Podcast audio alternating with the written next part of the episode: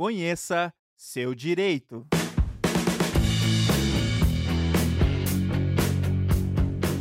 Olá, olá, tudo bem com vocês? Sejam todos muito bem-vindos a mais um programa Conheça Seu Direito. Este é um programa patrocinado pelos cursos de pós-graduação em Direito do Centro Universitário Internacional Uninter e transmitido diretamente da Rádio Uninter. Eu sou o professor Silvano Alcântara, coordenador desses cursos, para hoje nós é, trouxemos um convidado muito especial. Ele é advogado, é mestre em Direito e trouxe um tema deveras interessante. Eu diria que pelo menos interessante, porque ele é muito mais do que isso.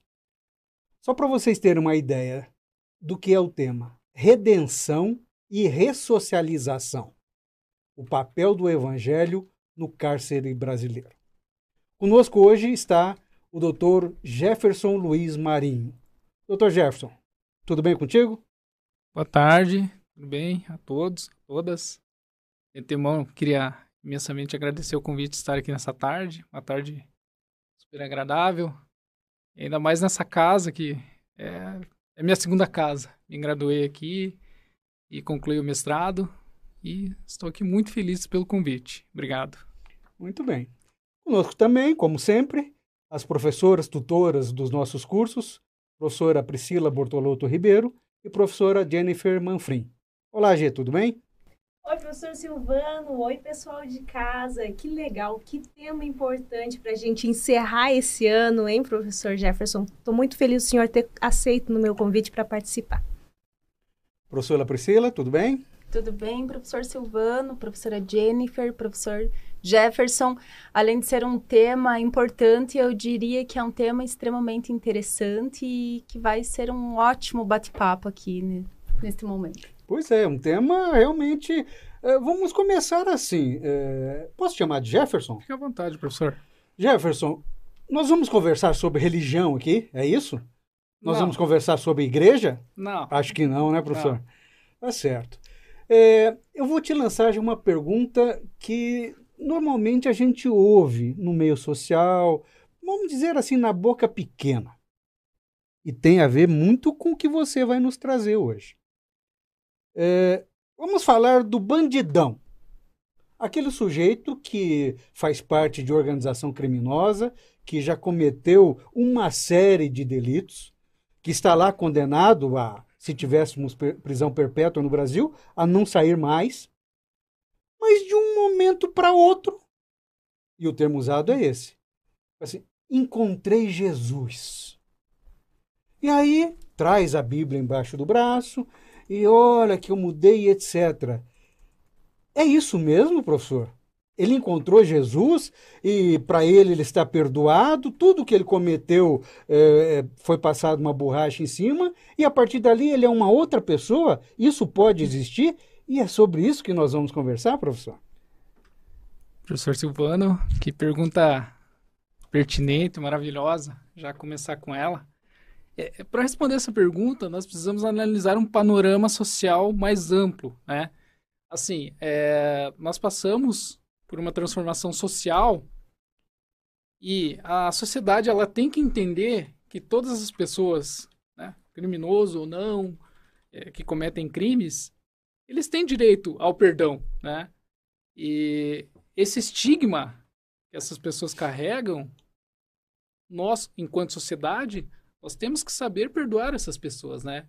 É, Esse fato da pessoa cometer diversos delitos, crimes, e depois entender que daquele momento para frente a sua vida já não é mais é, delituosa, voltada a, a cometimento desses atos, pode ser que seja, né, como o professor pontuou, encontrando Jesus ou qualquer outra é, né, religião em si, falando da, da religiosidade, não muda o fato e não apaga o passado dessas pessoas, né?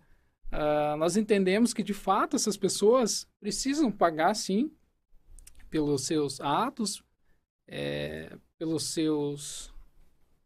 por tudo que cometem, mas, é, como eu frisei, a sociedade tem que estar preparada para recepcionar essas pessoas.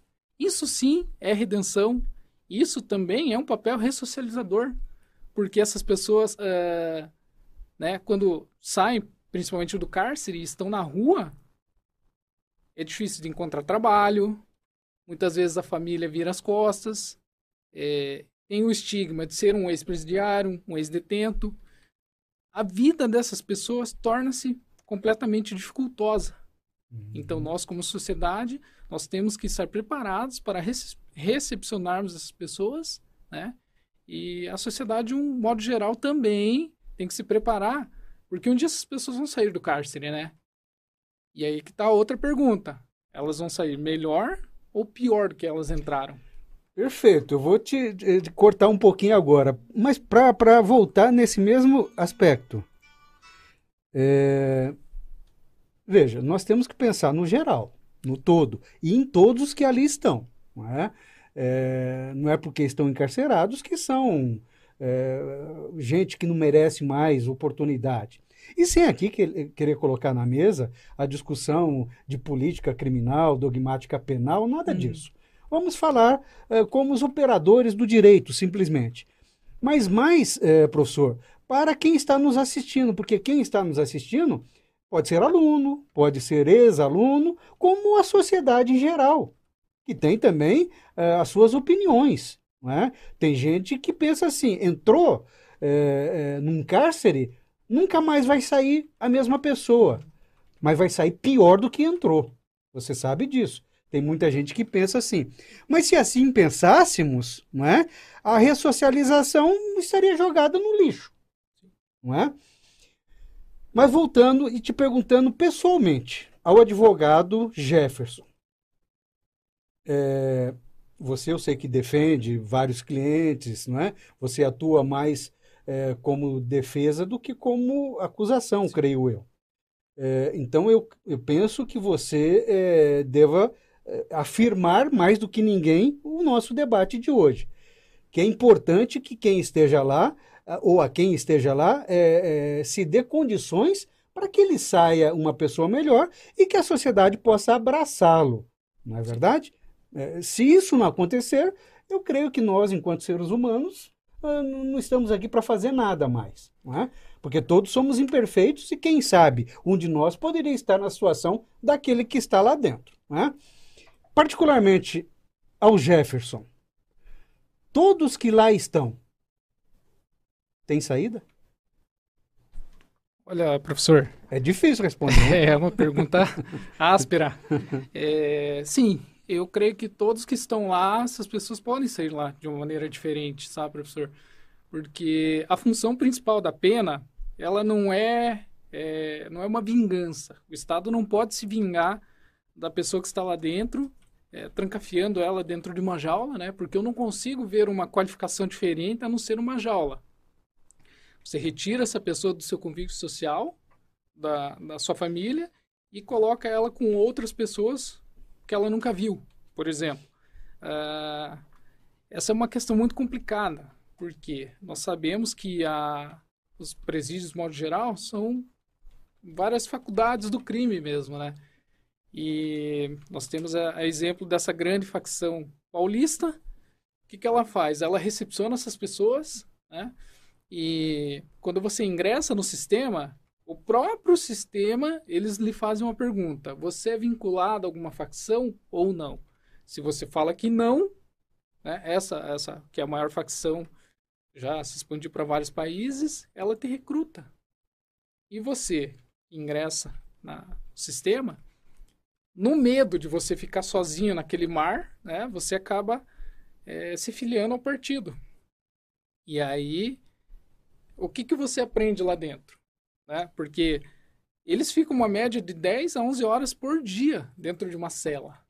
É impossível você restaurar e ressocializar uma pessoa que fica 10 horas trancado dentro de uma cela. Essa pessoa não vai, ela não vai ter condição alguma de devolver para a sociedade o que se espera dela, né?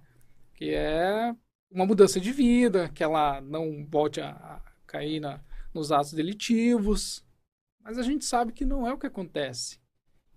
E aí nós nos deparamos com a súmula vinculante 56 do STF, que declarou a falência do sistema prisional brasileiro. Ou seja, basicamente o STF disse que a função da pena hoje em dia é a vingança estatal contra esses apenados, contra essas pessoas, né? E assim, eu como pessoa, como você me perguntou, como advogado, eu jogo sempre na defesa. Penso eu que as pessoas, elas têm que pagar pelos seus atos. Sim, tem que pagar pelos seus erros. Isso não não se põe na mesa. Agora, o Estado também não pode torturar essas pessoas. O Estado não pode se vingar dessas pessoas, né? E o Estado disponibilize ferramentas e meios para que essas pessoas cumpram o seu período lá dentro, né? É, de maneira digna. O Brasil, ele é signatário de vários tratados internacionais, inclusive de direitos humanos. Só que o Brasil não respeita esses tratados. E aí é um, é um problema sério que nós temos. Uh, dependências de de celas, onde é, existem quatro camas com 20, 30 apenados. Alguns dormindo no chão, amontoados. É. O sistema carcerário brasileiro é uma literalmente um moedor de, de gente. Então, essas pessoas, quando ingressam no sistema, dificilmente vão voltar. Mas, como o senhor perguntou, é, eu acredito que todos eles né, têm direito, sim, a uma mudança de vida, a uma ressocialização, a uma redenção, principalmente como foi o tema da minha dissertação, através do Evangelho, né? E em conversas com alguns apenados lá dentro, muitos deles esperavam aquele momento ecumênico. Inter, né? qualquer é, denominação que fosse lá, levar uma palavra de conforto, né? uma palavra amistosa, uma palavra de Deus mesmo, falando. E esse é um momento para eles de extrema felicidade. Uhum. Eu vi lá, é, apenados, pessoas, assim, chorando como crianças naquele momento ali, porque ah, também tem a música, a música tem uma, uma função primordial ali, ela toca emoções, ela toca corações, e de fato eu vi algumas transformações de vida lá dentro. E mais concretamente respondendo a sua pergunta, sim, essas pessoas têm direito a uma, mudança de vida, têm direito a, a, a, a que nós aqui fora uh, possamos acolher essas pessoas, nós como advogados criminalistas também. A nossa função não é julgar ninguém. Nós não julgamos, independente do, do ato ilícito que a pessoa é, cometeu. A nossa função é atuar e trabalhar em prol do direito. Para que essas pessoas tenham penas dignas? Uhum. né? E para que elas possam cumprir as suas penas uh, dentro do que as nossas leis, nosso ordenamento brasileiro prevê. Principalmente a nossa Carta Magna que muitas vezes é desrespeitada. E cá estamos nós para uhum. lutarmos em é, essas é, pessoas. Eu penso que não tem como é, não ser diferente, né? É, enquanto seres humanos, nós temos que acreditar, sim, na, na mudança e sempre para o bem de todos, independente de quem esteja encarcerado ou não. Mas a conversa que é, no meio social é, surge, e eu frisei bem no, a, na minha pergunta, o bandidão. Porque quando se coloca assim, bandidão, já na nossa cabeça já vem, né? Esse sujeito não tem mais solução. Tá. E particularmente, eu, Silvano, penso assim, esse sujeito não tem mais solução, tá? Aí quando ele fala que encontrou Jesus, e aí a pergunta que eu te lanço. A participação nesses cultos ou é, nessa mudança é, para a religião, isso também tem a ver com regressão de pena, professor? Tem a ver. É, eu vou tocar num tema aqui que eu não, eu não coloquei na minha dissertação, uhum. mas é uma coisa bem interessante a se estudar. Uhum. E isso até eu, eu me deparei com uma dissertação TCC de um trabalho de um, um psiquiatra, meu amigo Marcos Vinícius, até eu acho que ele está me ouvindo agora. Um abraço, Marcos Vinícius. Obrigado por essa benção que você colocou na minha vida. Chamado efeito recovery. Uhum. O que, que é o efeito recovery? É isso que o senhor está falando. O bandidão, né? Ele é debruçado a, a vida delituosa em determinado momento, por algum fator, alguma situação. Ele vem a, vamos colocar assim, encontrar Jesus, como o senhor pontuou mesmo. Ele troca essa vida delituosa dele pela igreja. Uhum. Isso é o efeito recovery. Uhum. Ele está trocando uma situação por outra situação. E sim, eu acredito que mesmo o bandidão, mesmo aquele chefe de facção, é aquela pessoa que a gente olha para ela e fala, isso daí não tem mais jeito. Eu acredito que essas pessoas, inclusive... E, e isso é de coração, É. Não é simplesmente para ele ter algum benefício, alguma não, vantagem. não, não, não, não. Vocês Tá veem que interessante a situação do Chico Picadinho. Lembram do Chico Picadinho? Lembra? É o maior serial killer do Brasil. Ele também saiu do sistema carcerário, né? Após muitos anos preso e virou youtuber. Agora ele Ah. faleceu, né? Pegaram ele. Ele, ele A era morte veio de do encontro. Jack, o estripador, não? Olha, devia ser. Devia ter. ali Fã, uma- fã dele. Mas ele, mas ele também, ele parece que se ajeitou no final da vida. Mas é que essas pessoas, até como o professor Jefferson estava falando antes da gente começar, às vezes a pessoa vem com um histórico de vida que leva para esse caminho. Não é uma coisa, hum, acordei hoje, vou ser criminoso. Não, ninguém. É a vida. E assim, é- deve ser, eu não, não sei, né? Mas deve ser nessas comunidades muito difícil você ver todo mundo tendo um tênis, tendo alguma coisa, tendo o que comer e você lá passando dificuldade. Às vezes o caminho do crime é o mais fácil, a não ser que você encontre uma outra mão, que às vezes é a mão da religião, que eles encontram ali dentro da, da- do sistema carcerário. Agora, é muito legal isso que o senhor está falando, professor. E eu queria saber, quando chega, chega lá pra, no sistema carcerário, carcerário, tem uma entrevista preliminar? Como é que funciona?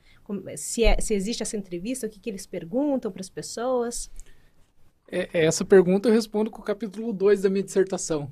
É, pesquisando, é, né, quando a gente tem uma vivência ali de, do sistema carcerário, você acaba se deparando com certas informações e situações que muitas vezes as pessoas aqui fora não conhecem.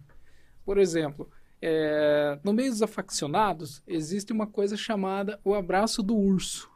Eu confesso que eu também não, sab... não conhecia essa Mas expressão. a gente já imagina o que Eu seja. não conhecia essa expressão, nunca tinha me deparado com ela.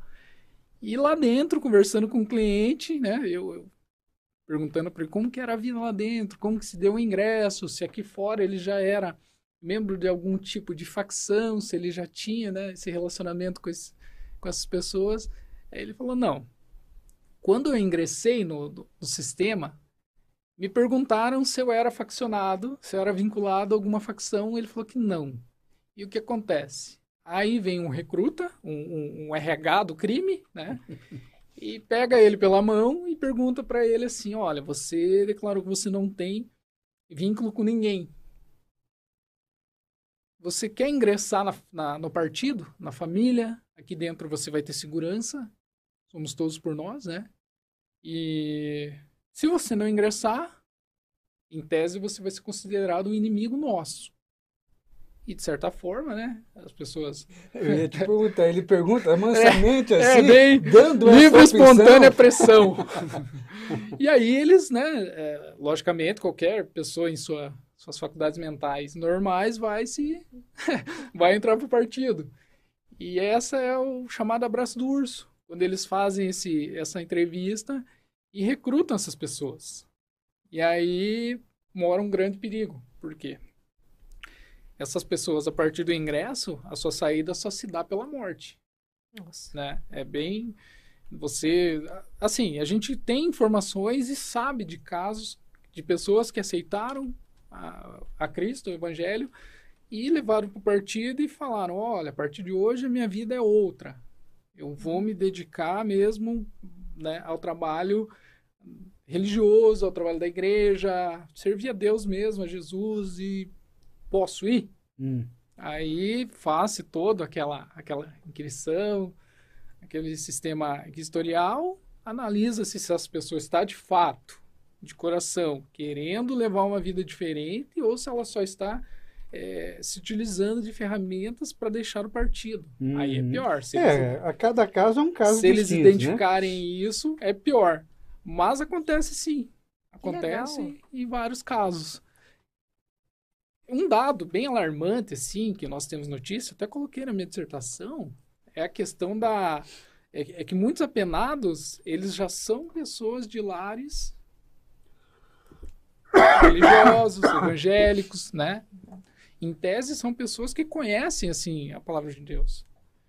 E após isso, eh, essas pessoas acabam cometendo certas situações e lá dentro elas, né, opa, aqui não é meu, não é meu lugar. Então, a redenção e a ressocialização também passa muito por essa questão do que eles já têm aprendido fora do Uhum. cárcere. É, é, Jefferson, pegar, é, vamos estudar essas duas palavrinhas: redenção e ressocialização. Para que o, o nosso ouvinte, o nosso telespectador, possa entender o que você chama de redenção e o que você chama de ressocialização. E se uma está automaticamente vinculada à outra. Professor, a redenção é qualificada como, de fato, uma mudança de vida. Né? Se você era é, voltado ao mundo do crime, a partir do momento que você entende que aquilo não é para você, que aquela não é a sua vida e que ao sair do cárcere você não vai cometer outros atos ilícitos, porque estatisticamente nós sabemos que a reincidência É muito é alto. muito alta no Brasil, muito Uhum. alta. E aí entra a resposta da segunda pergunta sobre a ressocialização. Por que, que a reincidência é tão alta? Porque a ressocialização no Brasil, ela é bonita na teoria, né? E ao longo das minhas pesquisas, ao final dela, eu cheguei à conclusão que é impossível você ressocializar alguém que nunca experimentou a socialização. Você não ressocializa Sim. alguém que nunca foi so- socializado. É, por analogia, você nunca encontra aquilo que você não perdeu, Exatamente. né? Respondido com louvor. Exato. É isso mesmo. É nesse ponto que eu estava pensando, enquanto o professor falava, eu fiquei pensando, é, na verdade, quando você permite que uma pessoa que está cumprindo pena, ela se ressocialize, ela se socialize, ou seja, isso você está fazendo um bem. É, Eu é, acredito que as pessoas não deveriam ver que ah, é um bem para a pessoa, para o indivíduo, mas é um bem social. Porque cada pessoa que você ganha, você consegue voltar para a sociedade, é um bandido a menos. Sim, é bom para todos. É bom para todos. Então a Uhum. gente tem, é, tem uma visão muito egoísta de quem que quer aquela questão de aquela justiça que não é justiça, que é uma vingança. Não, tem que pagar, tem que ver. Porque ele não consegue ver o, além, o depois. Tá, ok, ele vai passar lá X anos preso e depois ele vai voltar para uma sociedade. Como que ele vai voltar? Vai voltar pior. Então quem que saiu, quem que tá perdendo nisso tudo? É. Agora, pegando o que você falou e o que a Priscila acabou de falar.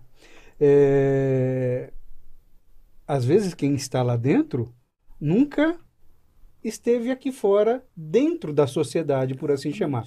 Então você colocou muito bem, não é? Às vezes é a ressocialização e às vezes pode ser uma socialização de quem nunca esteve ali. Mas penso eu que a ressocialização é mais fácil do que a socialização. Não é assim? Sim.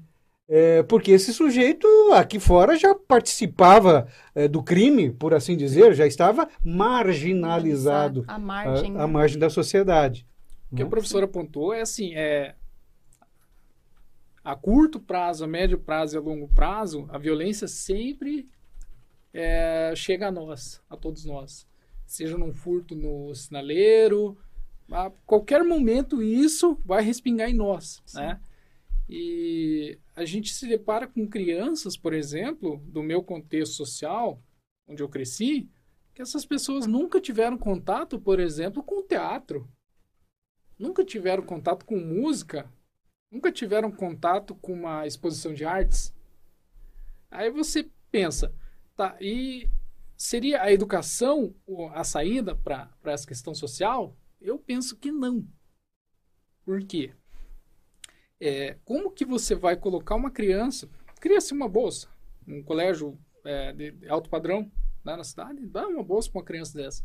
Mas como que essa criança vai sair da favela, vai para a escola, né? Vai, muitas vezes ela não tem uma alimentação adequada em casa, ela não tem toda é, uma família preparada para levar ela para a escola, para dar uma educação boa, depois ela voltar para casa, ter um cantinho adequado para ela estudar, paz, tranquilidade ali. Não adianta, não é só isso. A ressocialização, ela passa primeiro pela socialização Uhum, né? uhum. É uma questão social. Por quê? Porque nós ah, falarmos assim, ah, vou tirar o apenado da, da cadeia, vou dar um tapinha nas costas dele e falar, ó, meu amigo, não cometa mais esses atos ilícitos, né? Isso daí é a mesma coisa. Agora é contigo. Agora é contigo, se vira. Você É. tá... é a mesma coisa que fizeram quando acabou a, a- escravidão. Né? Promulgou-se a lei, colocou os escravos na rua, e aí? O que aconteceu? Né? Uhum. Promulgou-se a, a lei da vadiagem, prendeu-se Uhum. tudo de novo. Sim. Não, não tem efeito prático. Não, muitas vezes, apenas a pessoa que sai do cárcere, ele não tem, inclusive, uma passagem de ônibus para ele voltar para casa. Né? E a gente sabe que o, o tem lá com a vara de soltura, você consegue pegar o ônibus e ir para casa. Mas e aí depois? Trabalho, né? Às vezes é um pai de família. Sim, essa, e aí entra de novo a importância deles terem aqueles contatos. Professor, como é que a igreja entra nesse sistema Uhum. carcerário? Ou, ou a- as religiões, elas entram em contato com o diretor das penitenciárias? Como é que é o processo? E que atividades eles desempenham lá dentro? Música, tem cultura, esse tipo de coisa?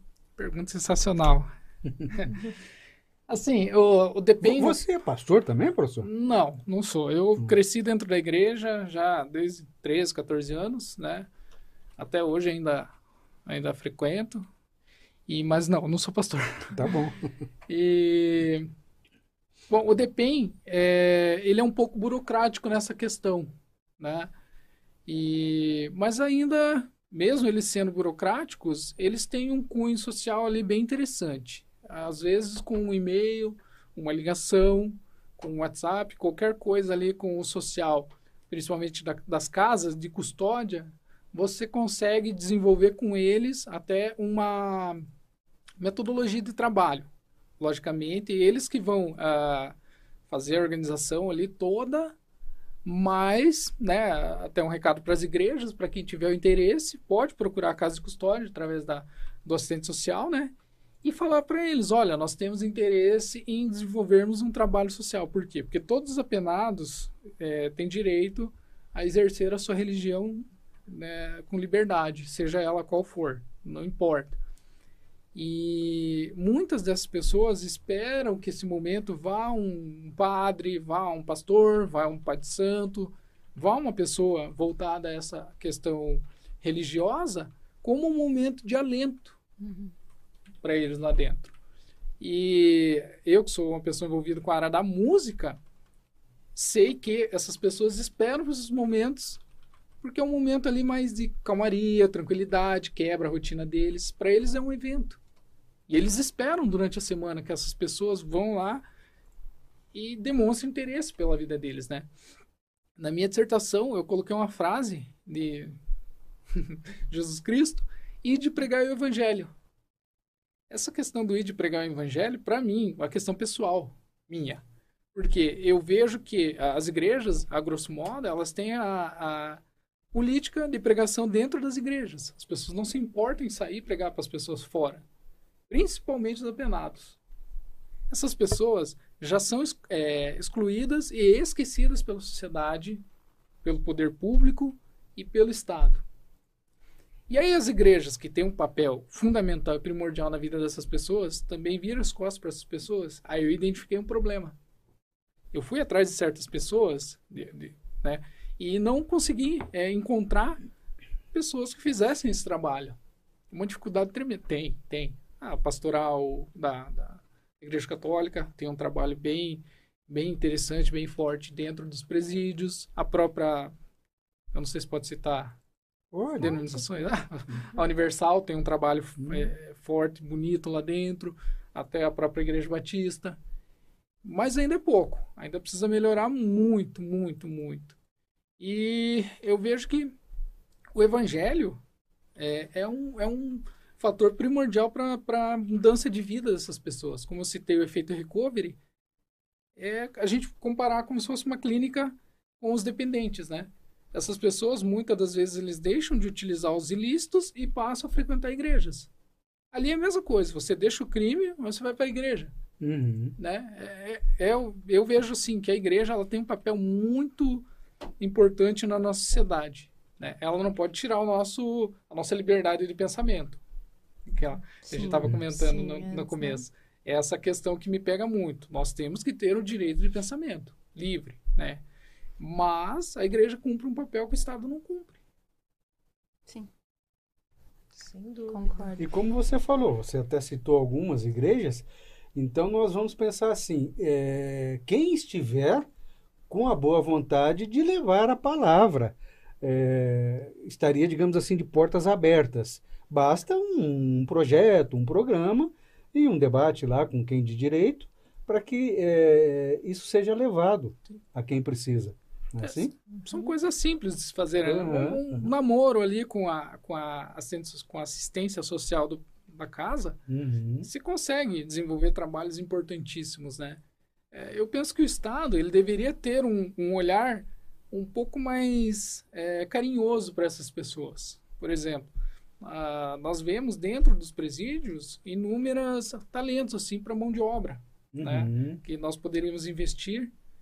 É, educação também é muito importante. E os apenados que estudam lá dentro, eles têm direito à redenção, né? A cada três dias de estudo, você abate um da sua pena.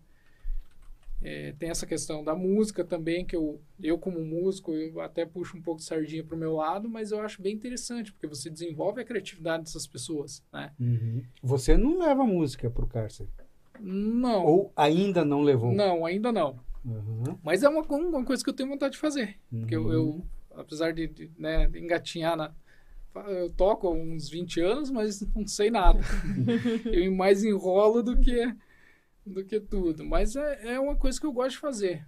Levar a música e que o Estado tenha esse olhar mais social. Porque a pena, muitas vezes, as pessoas são jogadas nesses lugares esquecidas lá. E o Estado ele não tem esse direito de, de apontar o dedo para essas pessoas e falar, não, agora você vai ser torturado aqui. Você fez isso, Uhum. fez aquilo, fez aquilo outro. Porque quando você nasce sem capital, você não é membro da elite, automaticamente você já nasce com um alvo nas costas, Uhum. né? É, é, infelizmente no Brasil isso não é segredo para ninguém, mas o cárcere, a cadeia em si, é feito para pobres e pretos, É, né? é, ainda é aquela máxima de muito tempo atrás, né? Que só fica preso quem Quem é não tem dinheiro, pobre, né? Ainda é válido. Nos dias de hoje a gente vê algumas exceções, mas mais para que aquele sirva de bode expiatório, para se mostrar para todo mundo, falar, ó, rico também paga a Uhum. pena, não é verdade? Mas voltando nesse último, é, essa última colocação que você fez, Jefferson, é, e aí te perguntando, o Estado é, incita o, o encarcerado a, por exemplo, participar de, de grupos de oração e etc. Porque se não houver esse incitamento, eu penso que o que você falou, é, o Estado faz mesmo é, de maneira é, pro- implícita, digamos assim, não é? Fala assim, é, eu vou te jogar aqui e, só você vai ser marginalizado mesmo, vai ser ofendido, etc. Ele não fala assim, mas se ele não oferece condições para que o contrário aconteça, por exemplo, ora, vem aqui a igreja tal, é, todas as sextas-feiras, tal hora, vai ter um culto assim, com músicas, etc. Vá lá, vá lá, né? isso vai ser bom para você. Se o Estado não faz isso, automaticamente está fazendo o contrário. Não é assim? É assim mesmo. E, e alarmantemente falando e, e, assim, falo isso com tristeza no coração mesmo, que o Estado não dá esse incentivo para o apenado. Não dá. O Estado não eh, fala para ele, olha, vai lá, participe do culto, né? E nós não temos esse incentivo estatal. Não temos.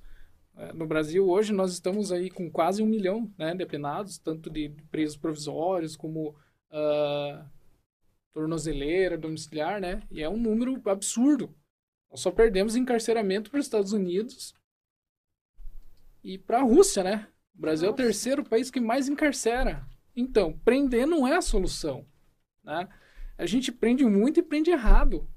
A Carmen Lúcia, ministra do STF, em um julgamento ela falou que um apenado ele custa sete vezes mais que um estudante no Brasil. Então, o Brasil tem um, um gasto muito excessivo com coisas que nós poderíamos evitar, né? Ah, O senhor falou sobre ah, que nós temos alguns exemplos de pessoas que são membros da elite que foram encarceradas.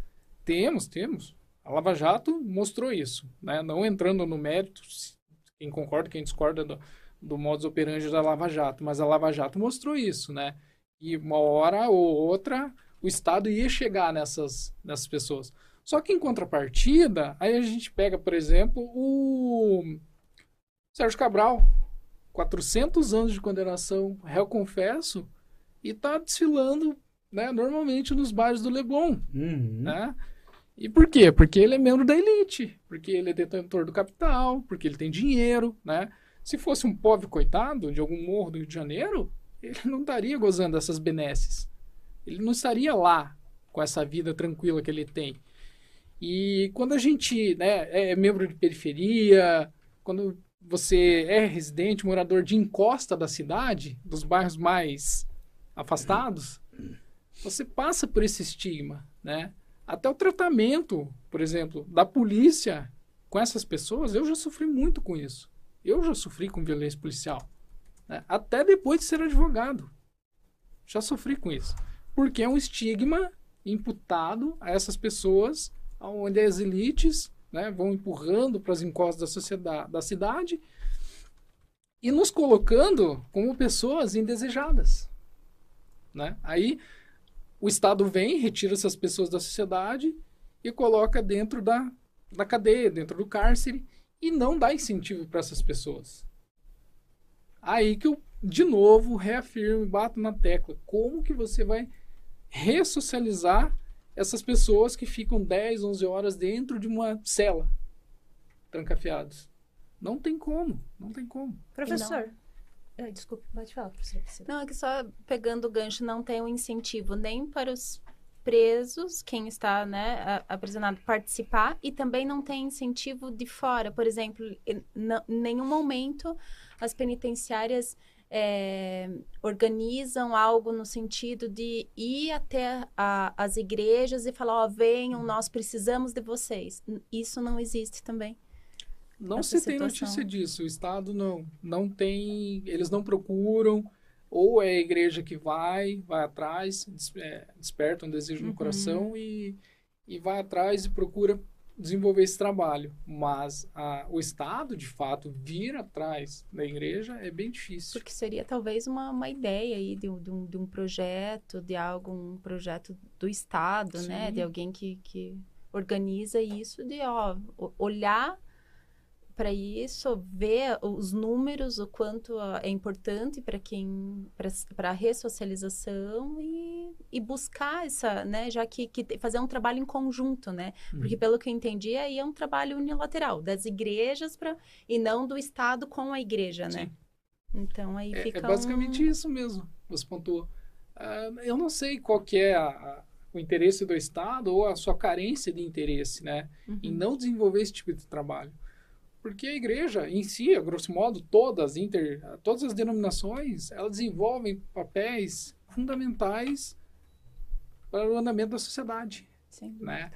É, os trabalhos que nós temos com pessoas que são dependentes químicas, né? Uhum. Hoje, por exemplo, nós fomos num evento da prefeitura e tinham várias clínicas terapêuticas ali, né? Essas clínicas são vinculadas a várias igrejas. E esse pessoal, eles fazem um trabalho sensacional. Sensacional. Assim, chega até a dar uma ponta de esperança no coração quando você vê várias pessoas que têm um olhar social para as pessoas que são subjugadas, são estigmatizadas pela sociedade e essas pessoas que passam por uma série de dificuldades. Nesse sentido, professor, é, foi até bom você é, falar, porque eu ia te perguntar. É, é quando nós pensamos assim, é, levar o evangelho ao cárcere. Né? É, é, creio que para a maioria de quem está nos assistindo, e para mim também, para nós, é somente assim: é, determinada igreja vai lá e vai realizar um culto. Quem quiser participa, terminou o culto, boa noite. Uhum. Deus fique com todos. Mas penso que não é só isso. A igreja também tem esse, esse caráter de é, assistencial, de levar assistência social ah, não só os que querem participar do culto, como a quem quiser esse tipo de assistência, mas também voltado a buscar potencialidades do, do encarcerado, eh, justamente para que, que dê uma oportunidade a ele da ressocialização quando lá fora ele estiver. Por exemplo, eu, eu sou nós aqui somos encarcerados. Então vem lá a igreja tal e aí tem o culto tal e vai conversar. Quem quiser vem conversar. Então, eh, Jefferson, o que que você faz? Ah, eu toco um violão de vez em quando, né? E papapá. Opa, eu, né, que sou da igreja, estou enxergando um potencial em você. Quem sabe lá fora você não, não pode ser um músico, etc. Priscila, bom, você não vai estar junto, vai estar na, na- no, outro, no outro presídio, né? Mas da mesma maneira, assim, buscar essas potencialidades. A igreja faz esse tipo de trabalho também, professor? Professor, é, o senhor me lembrou bastante o professor Walter Gondalini. Na minha defesa da dissertação, ele tocou nesse ponto. E ele foi um pouquinho mais além. Ele falou assim, ó. Você pontuou sobre o evangelho, beleza. Mas e o cara que é da Umbanda? E o cara que é do Candomblé? Como é que faz? Você vai lá pregar o evangelho para ele, né? Às vezes ele vai aceitar, ele não vai aceitar. Como é que faz? Ficar preso ao evangé- ao evangelho não é uma visão muito limitada? E ele bateu assim uma tecla que achei sensacional. É, mas eu penso que quando você fala em evangelho, é, você Algo generaliza, amplo, Sim. não é isso? É, você São abre o seu todas as crenças. Sim, todas as crenças. Uhum. Isso mesmo. E, mas quando a gente fala do evangelho em si, a gente fala pela nossa vivência. Hum. Por exemplo, ah, até mandar um abraço para Nicole, que ela está me ouvindo lá. Ela tem uma vivência religiosa que é diferente da minha. Então, eu não consigo ir lá falar da vivência religiosa dela é, porque eu não conheço, mas eu consigo ir lá e falar da minha. O que, que eu Uhum. aprendi, o que, que eu vivi, o que, que eu convivi, é, o que, que eu aprendi durante a, a- com a música durante o tempo, né, que eu, que eu permaneci durante, a- cresci na igreja, essas coisas. E sim, eu acho que é primordial que nós façamos um trabalho que a igreja tenha essa visão, esse foco e olhe com um cunho mais carinhoso para essas pessoas. Fala, opa, peraí, Jesus morreu por eles também, né? Uhum. Jesus morreu por- pelo, pelo chefe da facção. E sim, a igreja tem esse papel e tem que desenvolver esse papel de ir ao cárcere, desenvolver esse trabalho e ir lá. Por quê? Porque essas pessoas, elas já têm uma vida, assim, destruída, né? Ela já está lá dentro num, num sofrimento tremendo. E como que essas pessoas vão reagir quando saírem? E eu digo mais ainda. Posteriormente, a igreja precisa ter um foco e um olhar para as famílias que estão aqui fora. Porque quando essas pessoas são encarceradas, ela não é encarcerada sozinha. Uhum. Muitas vezes a esposa né, tem que assumir o, o papel de chefe de família com um, dois, três, quatro, cinco filhos. Tem que manter a família. Tanto é que muitas mulheres ainda acabam caindo no mundo do crime, principalmente no crime do tráfico, porque elas assumem o papel de responsabilidade do marido no tráfico. Uhum. Né? Então a igreja tem que ter essa visão e estar atento e antenada para essas pessoas, para as famílias, principalmente também. Porque quando um apenado é preso, quando ele está preso, a família também está presa. Porque a mulher vai lá visitar ele, ela faz aquelas sacolas, ela gasta é, o dinheiro do seu sustento com o mercado, tem que ajudar o, o apenado. Aí também eu acho um papel fundamental da família, em não abandonar essas pessoas. A gente sabe que é, muitas pessoas têm preconceito próprio familiar. Ah, você é bandido, você fez isso, você cometeu crime porque quis, vai passar sua pena lá. Né? Se a família caminha junto com essas pessoas, o apenado vai entender que posteriormente, saindo de lá, ele vai ter um suporte da sua família. Só que também a igreja e o Estado têm essa responsabilidade com a família, né? A gente não pode também simplesmente tirar a pessoa e colocar ele na vida que ele já vivia de extrema dificuldade, né? É, ausência estatal de, de tudo quanto às as suas é, que a nossa Constituição fala, saúde, educação, Uhum. segurança, alimentação, né? Sim. É, antes que eu me esqueça, né? Pessoal que está em casa, esse, essa live Variosas Complementares, se inscrevam, ela vale três horas. E para você conseguir o certificado, a palavra-chave é ressocialização.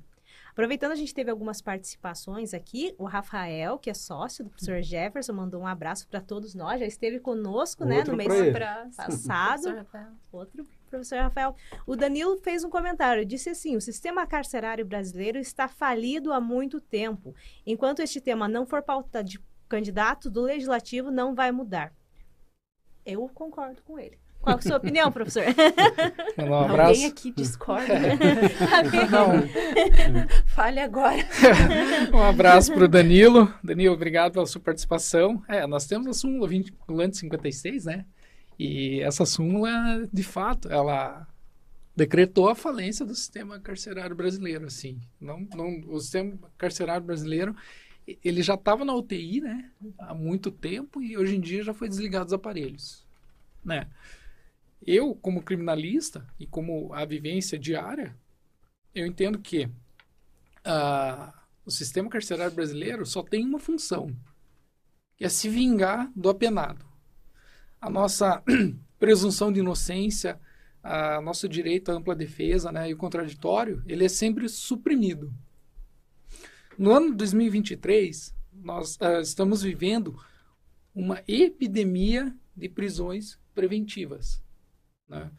O número de prisões provisórias ela é, é, é, algo alarmante. A antecipação de pena parece que o judiciário é, entrou em rota de colisão com o STF, falando para o STF assim: não, tranquilo, eu não posso prender em segunda instância, só após o trânsito julgado na sentença condenatória. Mas o que eu vou fazer? Eu vou começar a prender provisoriamente. E nós temos um, assim, diminuiu um pouquinho, um pouquinho as prisões preventivas, mas ainda é um número muito excessivo, uhum. né? E é algo que o Danilo tocou um ponto sensível. Enquanto essas questões não forem é, debatidas com toda a sociedade civil em si sobre a questão do cárcere, nada vai mudar. Né? Nós tivemos o absurdo de um desembargador do Tribunal de Justiça do Paraná falando onde tinham 70 penados dentro de uma cela porque caberiam 70. Nossa. Você tem em pé, um grudadinho né? no outro. É igual a lata de sardinha. Biarticulado. É, Inter 2. Inter 2. Olha o absurdo. Vindo de um desembargador, pessoa que né, jurou. Mas, professor, é... mas é justamente isso. O que, eu, eu, vendo, né, através de todas as falas brilhantes que o professor trouxe aqui, é, falta um olhar, né? Um olhar da sociedade. Então, eu, eu, Priscila, eu posso falar isso, eu me vejo distante, porque é algo muito distante de mim, ainda mais que eu me distancio a partir do momento que eu falo, ah, eu não, eu nunca. Não, isso não, isso não é o meu mundo, isso aí. Então, logo eu não olho, logo não existe e seguimos a vida. E não é assim. Não é assim. Porque amanhã é, é, pode acontecer qualquer coisa comigo, de eu estar encarcerada, ou então é aquele fato lá que eu falei a sociedade, a, o cárcere não socializou, não ressocializou, não fez o trabalho dele, logo eu sou a vítima, a, a própria hum, vítima própria da vítima falta do, do meu olhar para aquele, né, para o outro, né. Então eu vejo isso, falta políticas públicas, faltam, mas por quê? Porque falta a sociedade olhar para isso.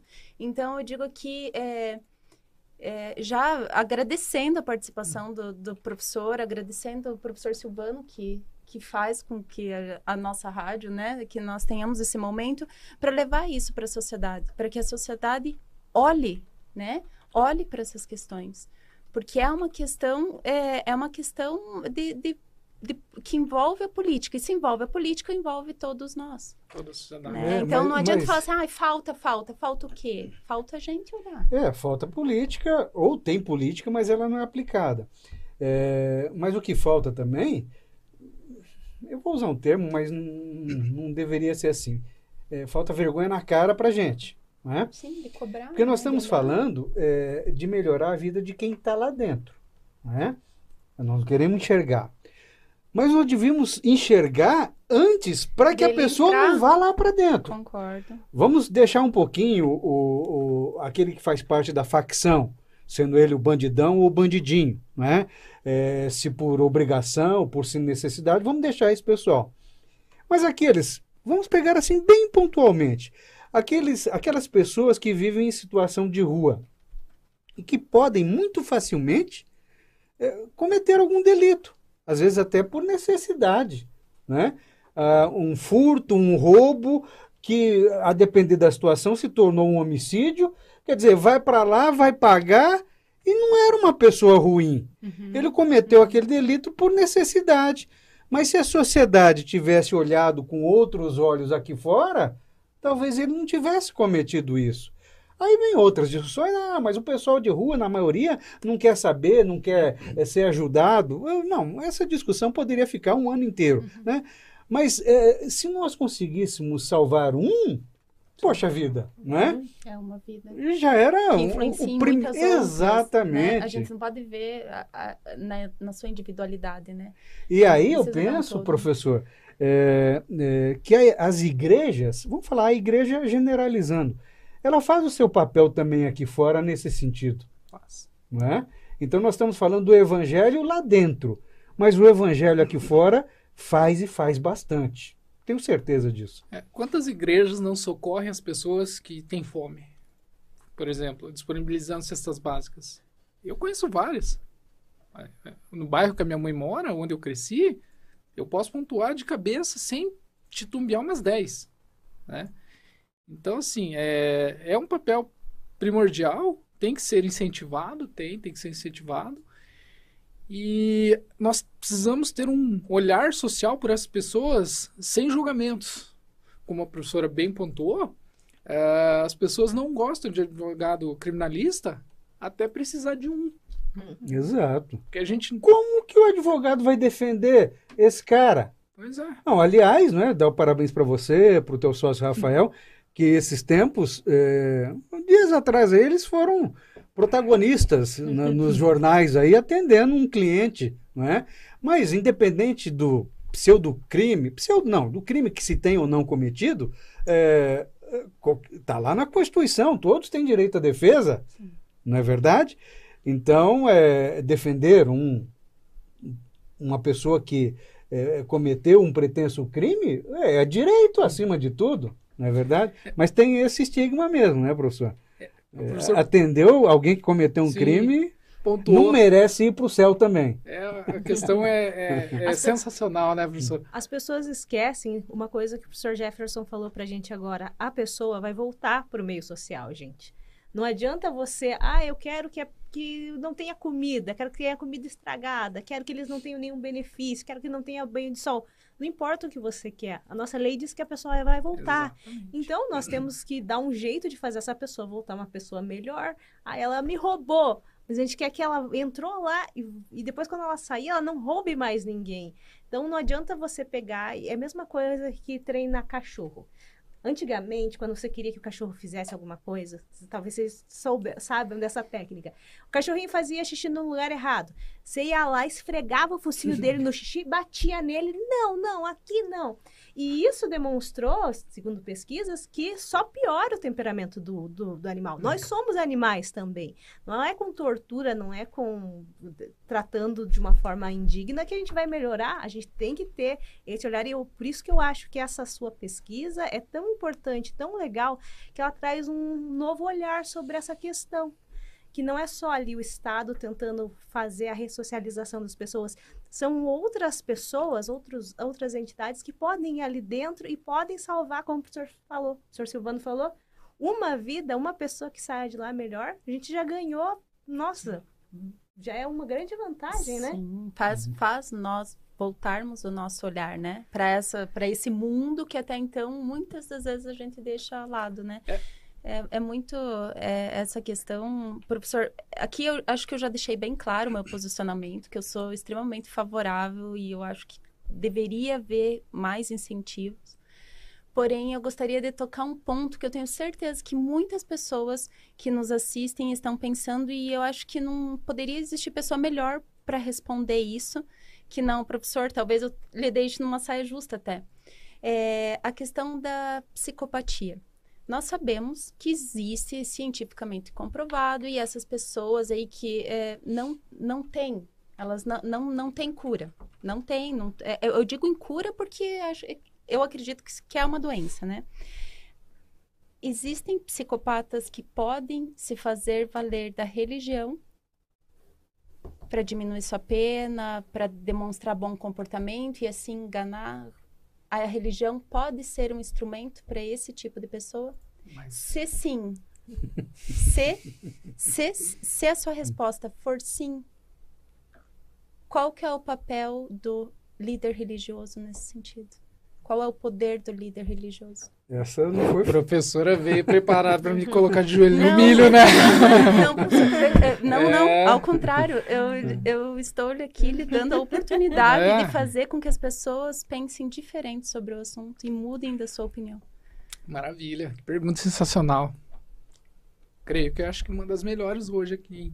Parabéns. Nossa. Parabéns. Obrigada. Parabéns. Assim, professora, eu penso que não, que essas pessoas não têm condição de serem eh, realocadas na sociedade. Infelizmente. Concordo. É, por quê? Lá vem o professor Peixoto. É, quando você se depara com pessoas que têm certos graus de psicopatia, a pessoa pode se valer né, de, uma- de um trabalho dentro de uma igreja, alguma coisa, se ser é, convertido e tentar utilizar essa ferramenta para sair para a sociedade, abater suas penas, ter a sua remissão, né, dadas as proporções é, da progressão, mas eu penso que não.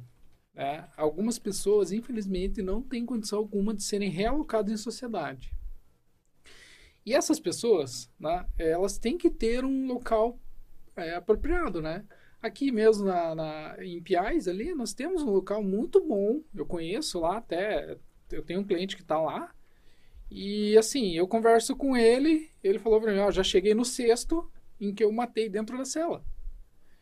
E mesmo eu sendo um garantista, 100% garantista, eu não, não tenho nada punitivista, era até, né, antes de, de, de se deparar, principalmente com o mestrado, com as pesquisas, com a ciência, com o estudo, eu era bem punitivista. Assisti o jornal, vi uma notícia completamente manipulado e pensava, nossa, essa pessoa merece o pior, tem que dormir no chão, comer comida azeda. Mas o conhecimento, ele vai, é uma coisa surpreendente, Vai né? A educação a gente, transforma. E aí eu mudei 100%, né? E essa questão da, da sociopatia, não, não vejo é, condição alguma de você colocar um sociopata na rua. Não tem como, né? é, você liberar uma pessoa que ela vai é, futuramente cometer outras atrocidades. Mesmo ela se valendo da religião, da espiritualidade, é, né? Como meio de reingresso na sociedade, não. Aí vai a questão do Estado também, né? O Estado tem que fazer uma avaliação dessa pessoa e chegar ao conceito que, opa, não tem como, né? Faça todo o que a lei permite, né? Com essa pessoa, mas não se coloca. Não, eu não, não penso que as pessoas, é, mesmo elas se convertendo, seguindo uma igreja, se batizando, tendo todo né, o trâmite burocrático que a gente conhece, não tem é, condição alguma de ser reinserida no meio social. No meio social. E aí cabe o líder religioso também ser muito perspicaz, muito. É, ah, é que é aí uma- ao- é uma situação meio, meio complicada para a pessoa que está claro. avaliando ali, né? o- o- tanto o, o, o líder religioso quanto os médicos, né? A, a questão da, do Estado segurar essa pessoa ou não, liberar ou não, é uma situação bem complexa. A nossa professora que pontuou bem no começo a, a questão do Picadinho. Chico Picadinho. Chico Picadinho, que virou youtuber, influencer. É, É. é, é que- Até aí picar tem mais um- alguém. Ah, na pele ser picado, né? É porque eles gostam, né, de picado. aparecer, né? Nós também, tivemos né, o caso quem do é. Popeye também, né? Vocês Isso. conhecem, que era o, o matador do Pablo Escobar, Uhum. né? Que ele ficou 25 anos preso, foi solto. Eu acho que ele virou youtuber também. Tem canal dele no YouTube. Não assistam, mas tem. Não Uhum. assista. É. E o Fernandinho Beiramar estava pedindo esses tempos também para ser liberado, né? Uhum. Também parece que Encontrou Jesus também. diz que sim. Tá certo. Quem sabe? Tomara. Não, e, nesse caso que o professor pontuou do, do- dos líderes né, de facções, Fernando Beiramar falando, se logicamente tiver todo um entendimento, um consenso, né, e de fato que eh, ele demonstra ali, né, que ele a vida antiga dele ficou para trás e que ele tem uma nova vida ali, né, ele é uma pessoa que eu acho que seria uma grande ferramenta assim dentro Sim. do, do- né, de, acho que de quando- exemplo. Quando sai também, Poxa infelizmente, vida, mesmo professor. que Você é uma alma boa. Mas Mesmo que ele, ele eu entendi a ferramenta. se ressocialize, eu acho que as outras sim. pessoas. É, ele vai não servir de dura exemplo, muito tempo, dizer, né? né? Não, extremamente, ele é extremamente inteligente. Sim. Extremamente inteligente, noção de organização, porque se engana. Você acha que a polícia poderia que- aproveitá-lo depois, então, é isso? ele, ele vai. Vai fazer Professor, concurso. Como aquele Inteligência filme e do- com- esperteza sempre devem um ser filme aproveitadas americano. bom, for pro bem, né? Isto, exatamente, né? Virou consultor do FBI, é, o rapaz. Mas, professor, infelizmente o papo está muito gostoso, Mas já? mas estamos chegando ao nosso final. Eu passo a palavra a você para as suas considerações finais. Fique à vontade. Professor, eu queria agradecer às professoras, né? Agradecer as perguntas que foram todas bem colocadas. Espero que né, as respostas tenham ido de encontro com a com o que foi almejado e agradecer essa casa, né, que abriu as portas. Sou filho dessa casa, sou fruto dessa casa, né? Aqui eu, eu me graduei, aqui eu conheci o direito, aqui eu me apaixonei pelo que faço e cá estou, né? É, agora já sou mestre por essa casa também e com contato com meus professores da, da graduação e queria mandar um abraço para quem dispôs um, um tempinho para nos ouvir aí e até a próxima. Um Ok. abraço. Professora Priscila? Professor, novamente, muito, muito obrigada. Agradeço em nome da sociedade em geral por trazer esse tema para nós, por discutir aqui. E espero que tenham outras oportunidades de conversarmos novamente. Obrigado. Professora Jennifer?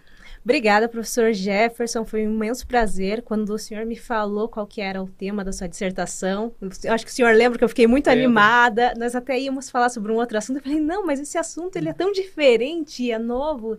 E eu gostei muito também da fala do senhor sobre as para as igrejas entrarem em contato, tentar fazer essa ressocialização com base naquilo que Jesus disse para levar o evangelho. E eu acho que essa é a missão deles. E se puder juntar isso com as pessoas que estão lá precisando, nossa, daí fechou completamente. Eu agradeço muito meus parceiros também, professor Silvano, professora Priscila, e vocês aí de casa, que sempre estão com a gente, principalmente nesse último programa do ano. Muito obrigada.